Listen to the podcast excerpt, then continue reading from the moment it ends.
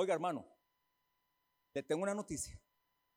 Estoy en, la, etapa como introducción al tema, pero voy a entrar al tema de familia. Yo creo que en el tema de familia se me va a vaciar la iglesia, porque voy con todo. Voy con todo con el tema de familia. Así que usted agárrese duro. Eso es como el vuelo ese de la película, ¿cómo se llamó ese vuelo en Chile o Perú que se estrelló y este, quedaron vivos y se comieron entre ellos?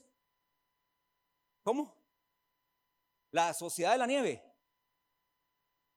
¿Alguno la vio? Cuando ya sabían que iban a lo que iban. Agárrese duro, porque usted, el vuelo se va a poner fuerte. ¿Y sabe cuál va a ser el verso clave? Malaquías 4:6. Él hará volver el corazón de los padres. ¿Quiénes habla primero? ¿A quiénes habla primero? Padres, tus hijos no fueron el problema. El problema fuiste tu papá. ¿Por qué su hijo no está en iglesia? Por usted, papá. Ah, pastor. Yo voy a hablar Biblia. Si la Biblia le incomode, le incomoda, incomódese con la Biblia, no conmigo. Cuando escuche y se moleste, o ahora con la pastora o conmigo, moléstese con la palabra, no conmigo, no con la persona, no con esta persona que tiene un montón de defectos igual que usted. Él hará volver el corazón de los padres hacia los hijos. A, parte B. Y el corazón de los hijos a los padres. Nunca un hijo se volverá al padre si el padre no se vuelve a sus hijos. No sea y oiga la consecuencia. No sea que yo venga y hiera la tierra con maldición. La maldición que muchos están pasando en su casa es producto de padres desalineados, inconsecuentes, inconsistentes, carnales, superficiales y por eso tienen la familia que tienen las finanzas que tienen, los hijos que tienen. El futuro no es como muy bueno, pero para eso está la palabra. Para eso está la palabra. La palabra va a ser para que usted y yo nos volvamos a Dios. Dice humillar en mi pueblo, sobre el cual mi nombre es invocado, y oraren y buscaren mi rostro, y se arrepintieren de sus malos caminos. Cinco cosas. Cinco. Entonces yo oiré desde los cielos. ¿Sabía que Dios nos oye? ¿Sí sabían? ¿Sí saben que Dios nos oye? Entonces, después de los cinco, yo oiré desde los cielos. Tres cosas. Y perdonaré sus pecados. Y sanaré su tierra. Segunda de Crónicas 7:14. Pasaje conocidísimo. Es tiempo, iglesia, de volvernos a Dios. Ahora, por lo menos hay cinco cosas que te impiden crecer. Cinco de vosotros perseguirán a ciento y ciento de vosotros perseguirán a diez mil y vuestros enemigos caerán a filo de espada delante de vosotros. Ya eso lo vimos. Porque yo me volveré a vosotros y os haré crecer, aquí estoy, y os multiplicaré, aquí estoy, y afirmaré mi pacto con vosotros, en eso estoy. Le dije seis líneas de crecimiento que Dios quiere en tu vida. Que vayas de poder en poder, Salmo 84, 7. Que vayas de aumento en aumento, Proverbios 10, 22. Que vayas de gloria en gloria, Segunda de Corintios capítulo 5, verso 18. Que vayas de victoria en victoria, Segunda de Corintios capítulo Primera de Corintios capítulo 15, verso 57.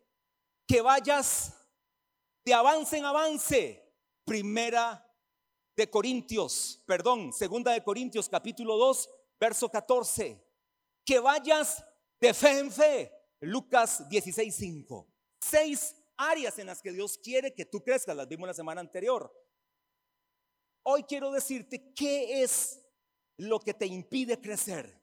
¿Por qué algunos no han crecido como tiene que ser en esas seis áreas o en esas seis líneas o en esas seis direcciones? ¿Por qué no han crecido? Número uno, por las distracciones. Primer obstáculo las distracciones.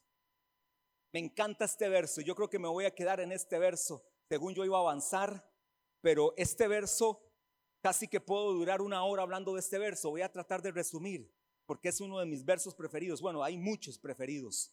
En el top de mis versos hay 500 versos, imagínense. Top 500 de versos. Este es uno de esos 500. Dice Filipenses capítulo 3, verso 13. 3, 13 y 14. Hermanos, ¿a quién está hablando? A hermanos, a cristianos, a creyentes, a convertidos, a hijos de Dios. ¿Habrá un hijo de Dios en esta mañana? ¿Cuántos aman al pastor y a la pastora? Ojalá, ¿verdad? Hermanos, yo mismo, dice el apóstol Pablo, es que qué nivel, yo mismo no pretendo haberlo ya alcanzado. Pero, pero, una cosa hago. ¿Recuerdan ese principio? De, de hecho, no es parte del tema el principio de una cosa hago, ¿recuerdan eso? Pero una cosa hago. Olvidando ciertamente lo que queda atrás y extendiéndome a lo que está delante, prosigo, verso 14, a la meta, al premio del supremo llamamiento de Dios en Cristo Jesús. Este verso dice cinco cosas. Voy a tratar de decírselas en estos 15 minutos. Cinco cosas. El verso está riquísimo y vamos a desmenuzarlo un poquito para poder entender de que si usted no tiene la actitud correcta, por más expansión que yo diga, por más crecimiento que yo trate de querer para tu vida, por más avance que yo quiera ver en ti, por más gloria en gloria, poder en poder, triunfo en triunfo, victoria en victoria, no lo vas a lograr porque va a haber un obstáculo que tienes que saltar. Hay un verso también, no está hoy en el bosquejo, pero alguno lo quiere anotar y lo puede usar en célula. La primera de Corintios 9:25 dice, todo aquel que lucha, de todo se abstiene. Todo aquel que lucha, ¿cuántos luchadores hay aquí? Sí, amén, estamos luchando, ¿sí o no? ¿Es fácil la vida cristiana? Para nada.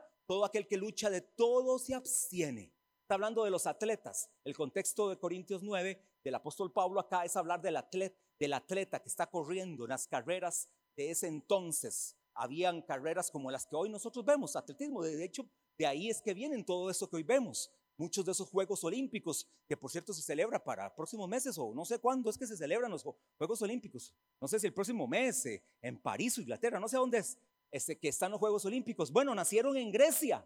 Muchos de esos nacieron en esa antigua Grecia. Hoy la conocemos. Este es un país europeo sumamente de avance. Bueno, ahí nacieron y el apóstol les dice, todo aquel que lucha de todo se abstiene. Ellos a la verdad para recibir una, una corona corruptible. Pero nosotros, cuando dice, todo aquel que lucha de todo se abstiene. ¿Para qué nos abstenemos? ¿Para qué ayunamos? ¿Para qué vivimos en santidad? ¿Para qué leemos la palabra? ¿Por qué adoramos? ¿Por qué exaltamos? ¿Por qué llegamos temprano a las reuniones? ¿Por qué queremos ser líderes de una célula o de algún ministerio? ¿Por qué queremos ganar a otros para Cristo? Pero nosotros recibiremos una corona co incorruptible una corona incorruptible. Esta es la primera recompensa, hablando de las cinco coronas que vamos a recibir cuando estemos ya en los tiempos del arrebatamiento y estemos mientras el mundo entero está pasando siete años de tribulación, la iglesia está pasando siete años del tribunal de Cristo y de las de la boda del Cordero y luego vendrá la cena, pero en ese proceso de siete años recibiremos las recompensas. Habrán cinco coronas que estarán para usted y para mí si las merecemos, si las ganamos. Y aquí sí hablo de merecer. ¿Por qué? Porque para tener esas coronas hay que pagar el precio. Y esta es una de las coronas de 1 Corintios 9:25. ¿Sabe por qué? ¿Sabe para qué es esta corona o por qué se gana usted esta corona? Por haber perseverado hasta el fin en la vida de Cristo. Aquel que perseveró, aquel que se apartó de repente y si es cristiano y murió estando apartado, esto que acabo de decir es sumamente polémico. Alguien que recibió a Cristo, se apartó y murió, yo creo que es salvo, pero no recibirá recompensas. Dice la Biblia, entrará así como por fuego, dice el apóstol Pablo. Entrará así como por fuego, porque sus obras fueron quemadas. Y yo conozco a muchos. Se apartaron.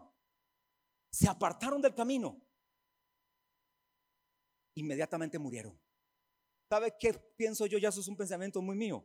Que Dios dijo, mejor le quito la vida para que no siga siendo un inmoral. Mejor lo mato para que no siga dando mal testimonio. ¿Sabe que hay casos en la Biblia en los que Dios les quitó la vida? ¿Sí conocen casos en la Biblia o no han leído la Biblia? ¿Sabía que hubo dos hombres que se casaron con las, este, los dos hijos de Judá? Hicieron algo inmoral con sus esposas. ¿Y sabe qué hizo Dios? Les quitó la vida. Punto. No quieren reproducción, no quieren multiplicarse, les quitó la vida porque están haciendo algo inmoral. Yo creo que Dios a veces hace eso. ¿Y sabe qué, eso? qué es eso? Un acto de gracia. Un acto de gracia. Que mejor dice, me lo llevo porque ya aquí no estás para seguir siendo un verdadero cristiano. Hermano amado, y al fin de cuentas, si yo no soy un excelente cristiano en vida, mi pregunta es, ¿para qué quiero vivir? No sé usted. Si usted quiere ser un mediocre cristiano, para que usted quiere la vida. Es mi posición. Usted quiere ser un cristiano mediocre, carnal, endeble, displicente, sin metas, sin retos, sin cumplir el propósito de Dios. Pregunto, ¿para qué quiere vivir? Mejor usted sería, y yo, si fuera el caso, mejor es morir, dijo el apóstol Pablo. Para mí el vivir es Cristo. Y si no, el morir es ganancia. Pero oiga lo que dice el apóstol Pablo. Para mí el vivir es Cristo. No sé usted, yo creo eso. Una cosa hago. Enfoque.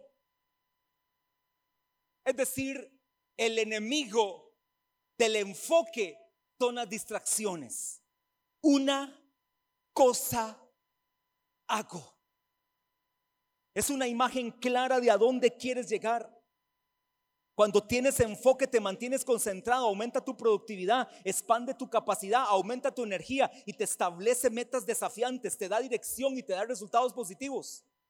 ¿Quiere que le repita eso? Rápidamente, cuando usted tiene enfoque, cuando usted tiene enfoque, rápidamente, cuando una persona está enfocada y no distraída, tiene una meta clara, sabe a dónde quiere llegar, se mantiene concentrado, aumenta su productividad, expande su capacidad, aumenta su energía, te estableces metas desafiantes, te da dirección y resultados positivos. Para los que están en el mundo empresarial, usted tiene que ser un empresario enfocado, una empresaria enfocada. Bueno, usted tiene un emprendimiento. ¿Cuál es su emprendimiento? ¿Qué es lo que quiere hacer? Enfóquese en lo que va a hacer. No ande haciendo 10 cosas, porque a 10 cosas le vas a dedicar el tiempo y no vas a tener resultados. Pero si haces una cosa, en esa cosa que hagas vas a invertir toda tu capacidad, toda tu energía, todas tus fuerzas, todas tus ideas, toda tu oración, toda tu forma de ser estará concentrada en eso que haces. Por ejemplo, si nosotros aquí hablamos de liderazgo celular, la idea es que usted abra una célula y se concentre en esa célula que usted tiene. Se enfoque en esa célula que usted tiene. No es ser líder por ser líder. No es para que te digan líder. No es para que te suban el estatus. No. ¿Para qué abres tú una célula? Bueno, para ver los resultados, almas trasladadas de las tinieblas a la luz, ver que tú puedes funcionar como una persona valiosa en el reino de Dios, ver la gente en tu célula, cómo ha sido transformada a través del discipulado que tú les estás dando leche espiritual, acelera la célula misma, la congregación de domingo, sábado. Eso es estar enfocado. Bueno, quieres graduarte como ingeniero, como médico, como abogado, quieres levantar tu empresa, quieres ser un comerciante, lo que tú quieras hacer, enfócate en eso que tú quieres hacer. De lo contrario, no verás los resultados correctos. Yo, por ejemplo, quisiera de repente tener algo, pero sé que mi enfoque está hoy en el ministerio. En el momento que yo haga otra cosa, puede empezar un desenfoque en lo que Dios me llamó realmente si estoy seguro del llamado de Dios para mi vida. Enfoque, número uno, en cuanto a las distracciones, tienes que estar enfocado. Una cosa hago, solamente hermano amado, haz una cosa. Y que todo lo que sea que esté alrededor de eso contribuyan a esa una cosa hago. Lo dijo el apóstol Pablo de forma muy, muy correcta. A eso le agrega el apóstol Pablo, yo mismo no pretendo haberlo alcanzado, pero una cosa hago, bueno, ¿cómo es? Olvidando ciertamente lo que queda atrás. Esta palabra olvidar es perder la mente.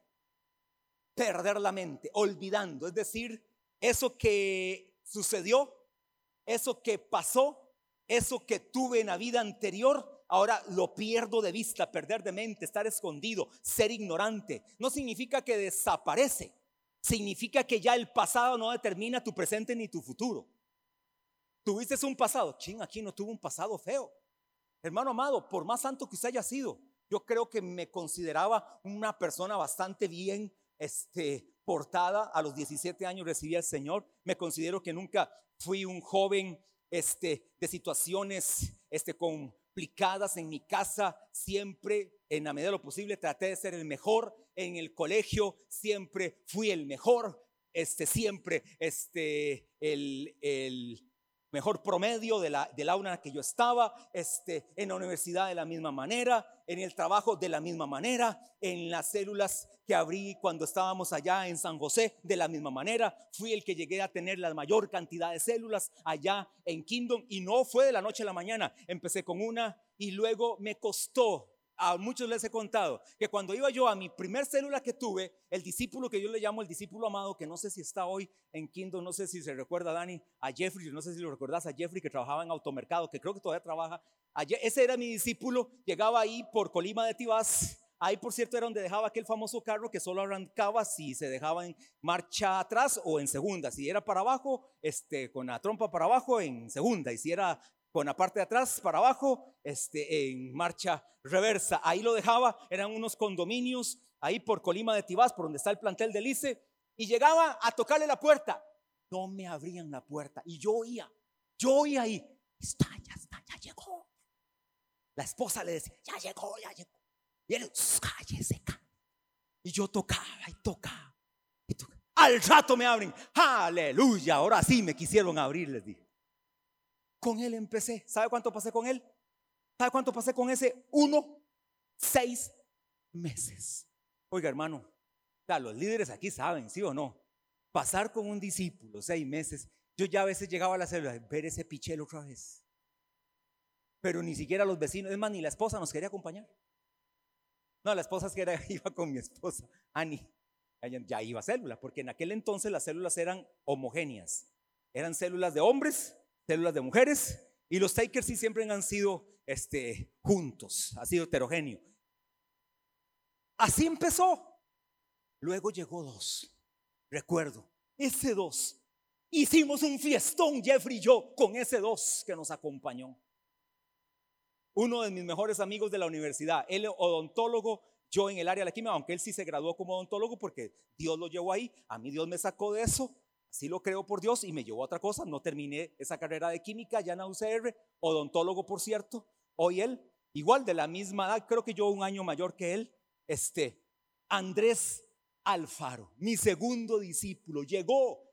En aquel entonces los dos éramos estudiantes, éramos compañeros. Bueno, ese fue el que me gané. Y ahí llegó. Hoy, este, él está ejerciendo su carrera y todo. tercer discípulo. Y así llegó. Al año, no lo van a creer, al año. Cuando cumplimos un año, teníamos 18 discípulos. Lo que hoy llega a la red de hombres. 18 hombres, ¿verdad, Pastor Julio, cuando laboramos. Bueno, una vez llegaron 30, eso fue algo espectacular, ¿verdad? 30 hombres llegaron, este, hace como 8 años. Este, 18 hombres, recuerdo, en las gradas. Es más, ya la casa de él, porque era un condominio este, muy pequeñito, o sea, como de 40 metros cuadrados, tal vez menos de 40 metros. Y ya no cabía, entonces nos fuimos a la casa de Andrés. La casa de Andrés, bueno, era un hijo, ¿verdad? Entonces la casa de la mamá. La casa tenía eh, dos pisos, entonces en las gradas habían como seis, en la este, sala habían como ocho, en la cocina habían como cuatro y en la puerta, en la cochera habían como dos. En ese entonces yo no tenía carro, por supuesto, no tenía carro, apenas tenía 20 años. Este, me prestaban un carro, mi hermano me prestaba el carro de él. Era un Isuzu Tropper. De ese entonces el Isuzu Tropper estaba de moda en ese entonces. Me recuerdo un modelo 87, Isuzu Tropper, pero nosotros le hacíamos, claro, no hagan esto que yo hacía. ¿Sabe cuántos metía yo en el Isuzu Tropper? Porque después nos íbamos para la red de hombres, ¿se acuerda Dani? Red de hombres todos los jueves, todos los jueves. 500 hombres todos los jueves. 500, Pastor Julio, algo soñado, ¿verdad? 500 hombres adorando a Dios. Yo llevaba 12 en un carro de 5. No le digan a nadie que no salga de la juela. En la parte de atrás, atrás, que no tenía asientos, ahí metía cuatro.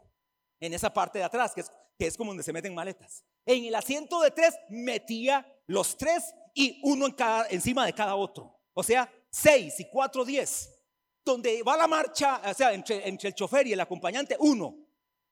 Ahí van seis y cuatro, diez. Yo once, el otro doce y el que estaba ahí en el centro, trece y me veía un tráfico, oiga, cárcel directa, ¿verdad? De una vez. Pero era la pasión, hermano amado. Eran cosas que uno hacía hasta que no eran correctas. Estoy diciendo que no eran correctas. Era tan la pasión que hasta hacíamos eso. Llevábamos solo nosotros a la reunión de hombres. En aquel entonces ya estábamos frente al Hotel Irazú. Allá, en aquí, es donde está el presón ahorita, antes de entrar al Bajo Ledesma. Ahí llevábamos 90 a 100 hombres, solo la generación radical. Y así las demás 12 generaciones. Juntos llevábamos 400, 500 hombres. Había pasión. Una cosa hago. Estábamos enfocados en ganar. Tú te puedes enfocar en el área ministerial en una cosa.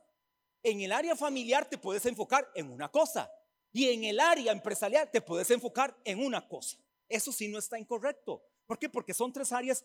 En la vida de los cristianos hay tres áreas muy importantes. Tu relación con Dios, tu relación con la familia y tu relación con los otros. Entonces, en esas tres te puedes enfocar. En mi relación con Dios, mi enfoque es mantener mi comunión con Dios siempre diáfana, correcta. En mi ah, vida familiar, que mi familia siempre esté en Cristo, mis hijos metidos en Cristo, mis hijos involucrados en la palabra, mi esposa y yo sirviendo a Dios, no porque seamos pastores, porque hasta ahorita, después de 20 años, sí, somos pastores, pero anterior de eso tuvimos otra cantidad de años, 10 años, que éramos en la misma dirección. Y a nivel empresarial, ministerial, o como tú quieras llamarlo, ¿qué voy a hacer a nivel ministerial? Líder de célula, líder de generación, voy a ser un diácono.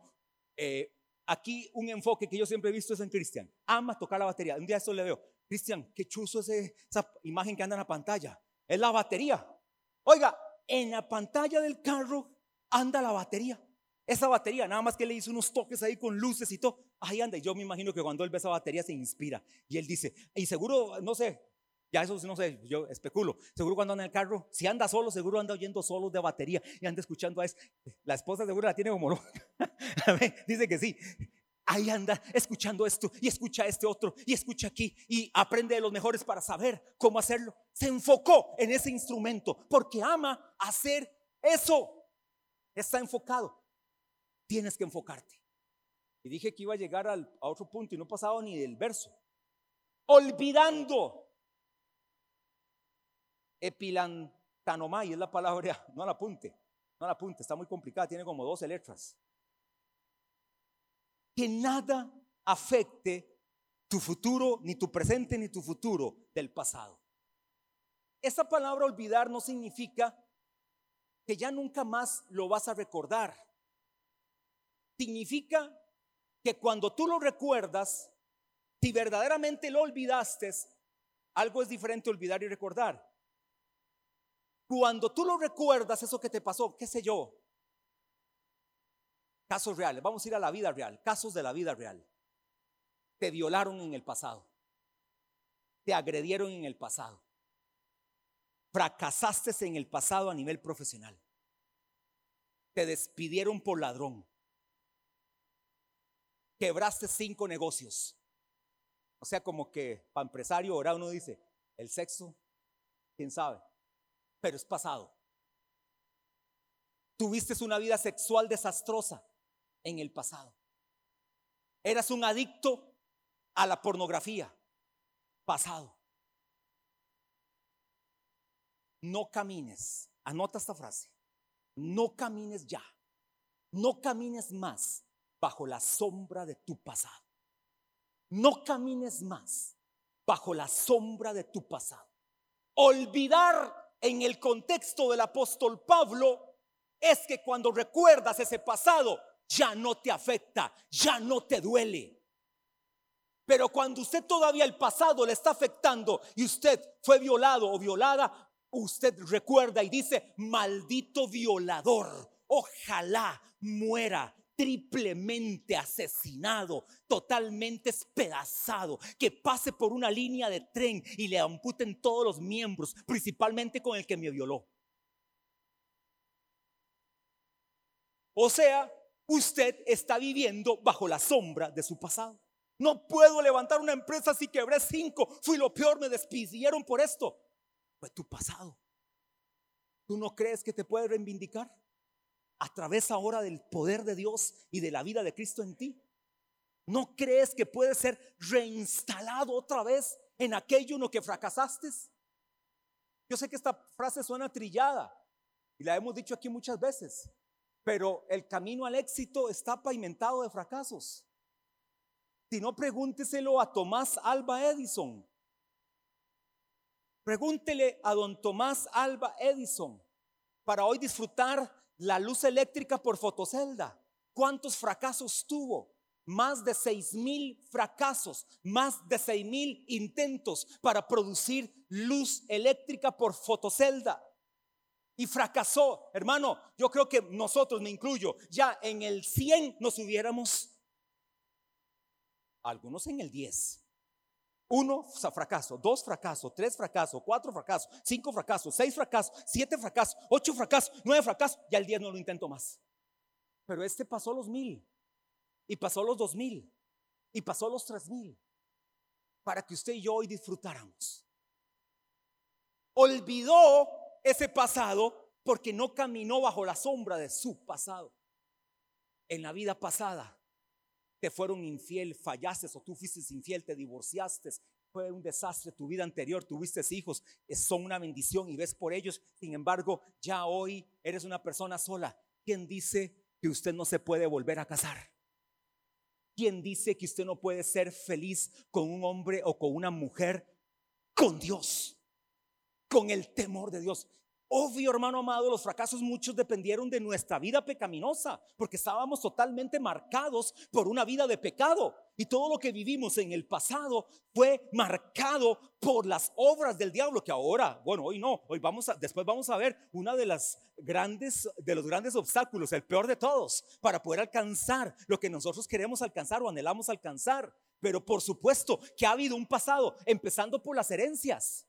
Que por cierto, cuando usted viene a Cristo, la herencia fue cortada, la, la herencia fue erradicada, la herencia fue inoperante en su vida. Pero ¿cuántas herencias está viviendo usted hoy? A usted le enseñaron ser pobre y le dijeron pobre ser humilde. ¿Sí o no? ¿A cuántos nos dijeron ser pobre es ser humilde? Y usted entonces no se ve jamás con casa nueva ni con carro nuevo. Usted se ve con un carro modelo 60 y una casa cayéndose. Porque eso es humildad. Eso refleja su cercanía a Dios. Nos enseñaron mal. El pasado nos sigue afectando. Usted vio a su papá maltratar a su esposa, a su abuelo, maltratar a su abuela. Entonces, cuando usted habla golpeado a su esposa, usted maltrata a su esposa, es porque así fue como le enseñaron en el pasado. Y usted le habla golpeado y así le habla a sus hijos. Olvidando ciertamente lo que queda atrás. Recuerden que usted y yo tenemos varias direcciones en la vida. Usted y yo tenemos varias direcciones en la vida. Tenemos que ver hacia arriba, donde está Dios. Tenemos que ver hacia el frente, donde está mi futuro. Tengo que ver hacia adentro, donde está mi corazón. Tengo que ver alrededor, donde están las almas. Pero también tengo que ver atrás. Tengo que ver atrás. Para que cuando yo diga el pasado, yo nada más diga del pasado lo único que usted tiene que decir, de ahí me sacó el Señor. Y aquí estoy con la frente en alto, perseverando. Aprendí tanto de mi pasado, pero hoy lo aprendí solo para decir, si no hubiera sido porque Él me rescató, estaría ya de repente muerto o no valdría absolutamente nada. Para adelante sigo en mi dirección, olvidando ciertamente de lo que queda atrás y extendiéndome. Extendiéndome Es extendiéndome, se lo dejo para la próxima semana.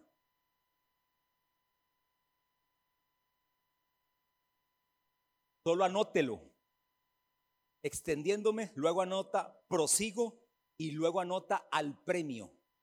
Anota extendiéndome número 3, prosigo número 4, al premio número 5. Sé que la palabra la que nos va a edificar.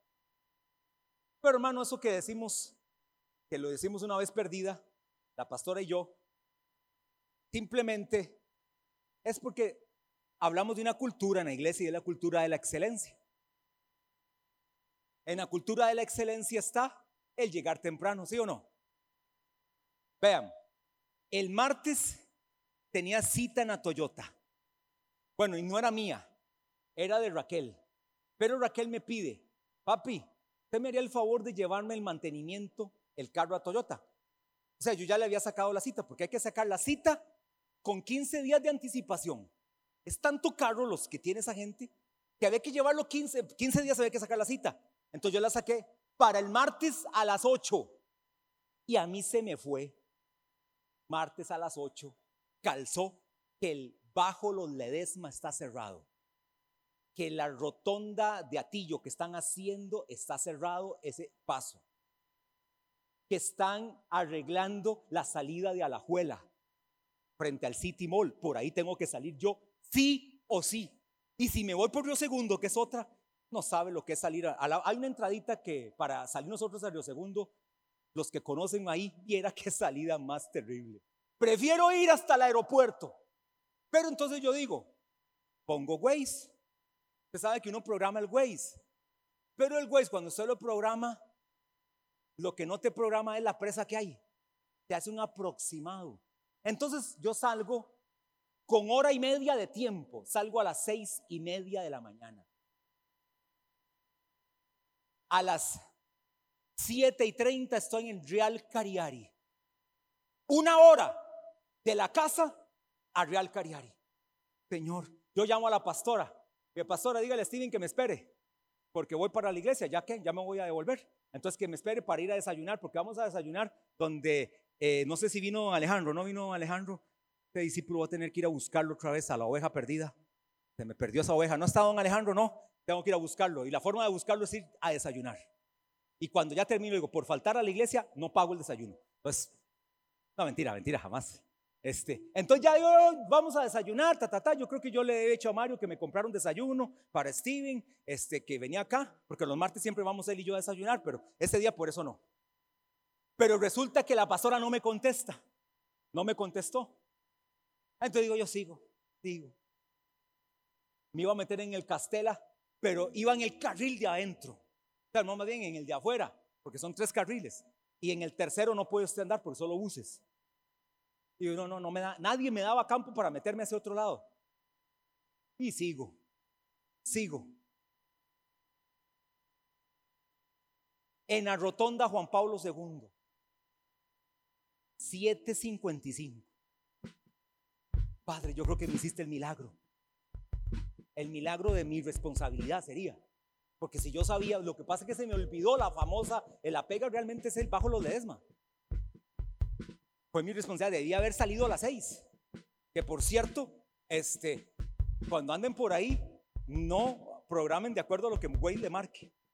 Mínimo tome media hora más de lo que Waze le marque si van para San José. A cualquier cita a San José que tengan que pasar por la General Cañas. Es terrible. Ojalá mejor no vaya, porque está terrible. Si es por trabajo no queda otra. Llego 8 en punto. Me presento, le enseño el celular, aquí está la confirmación de cita. Me dice, ¿sabía que son 10 minutos antes que usted tiene que estar aquí? ¿Cómo? Yo sabía, haciéndome loco, ¿ah? 10 minutos antes, de lo contrario, la cita se cancela. 10 minutos antes. ¿A cuántos de ustedes les hubieran cancelado la cita al culto? Le digo yo, por favor, por favor, usted no sabe la presa, es terrible. La misma hablaba de todos, me dice. Todo el mundo sabe que aquí cerraron el Bajo Los Ledema, los que estamos en Auruca, todos pagamos lo mismo que usted. Y todos no hicimos aquí cuando la Auruca estaban arreglando esa parte que hicieron en la intersectorial de no sé dónde, que pega con Calle Blancos y la, y la 32, no teníamos que pagar esas cosas. Y usted me viene a decir eso. Por favor. No sé qué cara dice, le dice como cara de perro regañado. Me dijo, lo vamos a perdonar, pase al sector 3. Y me atendieron. Y me van atendiendo 8 y 10. Y yo con toda la cara les digo, oiga, me están atendiendo 8 y 10. Ya llevan 10 minutos pasados. Descarado, ¿verdad? Tras de que debe cobra. Pero bueno, vean que esa cultura, solo la iglesia, es la cultura de la mediocridad. Qué triste. O sea, en la iglesia sí, llegué tarde, que no me digan nada, que no me den cartas de amonestación, que no me... Mediocridad, hermano. No podemos permitir la mediocridad en tu vida. Porque has perdido negocios. Porque llegaste tarde y el otro llegó temprano. ¿Sabe a quién le dan el negocio? Al que llegó temprano. Al que mostró diligencia. Al que fue expedito. Al que fue diligente. Al que fue proactivo. Pero ¿cuánto en la iglesia? No, la iglesia no. En la iglesia me tienen que aguantar todo. En la iglesia si yo soy un carnal, ¿qué importa? Si tengo que servir. Si estoy en unión libre, tranquilo, así tengo que servir. Si camino en una vida desordenada, así tengo que servir. Si soy una persona que no está caminando en santidad, ¿qué importa? No, hermano amado, en esta iglesia respetamos a Dios. Respetamos la presencia de Dios. Cierre sus ojitos y nos vamos. Padre, gracias por tu iglesia. La bendigo en el nombre de Jesús. Amén.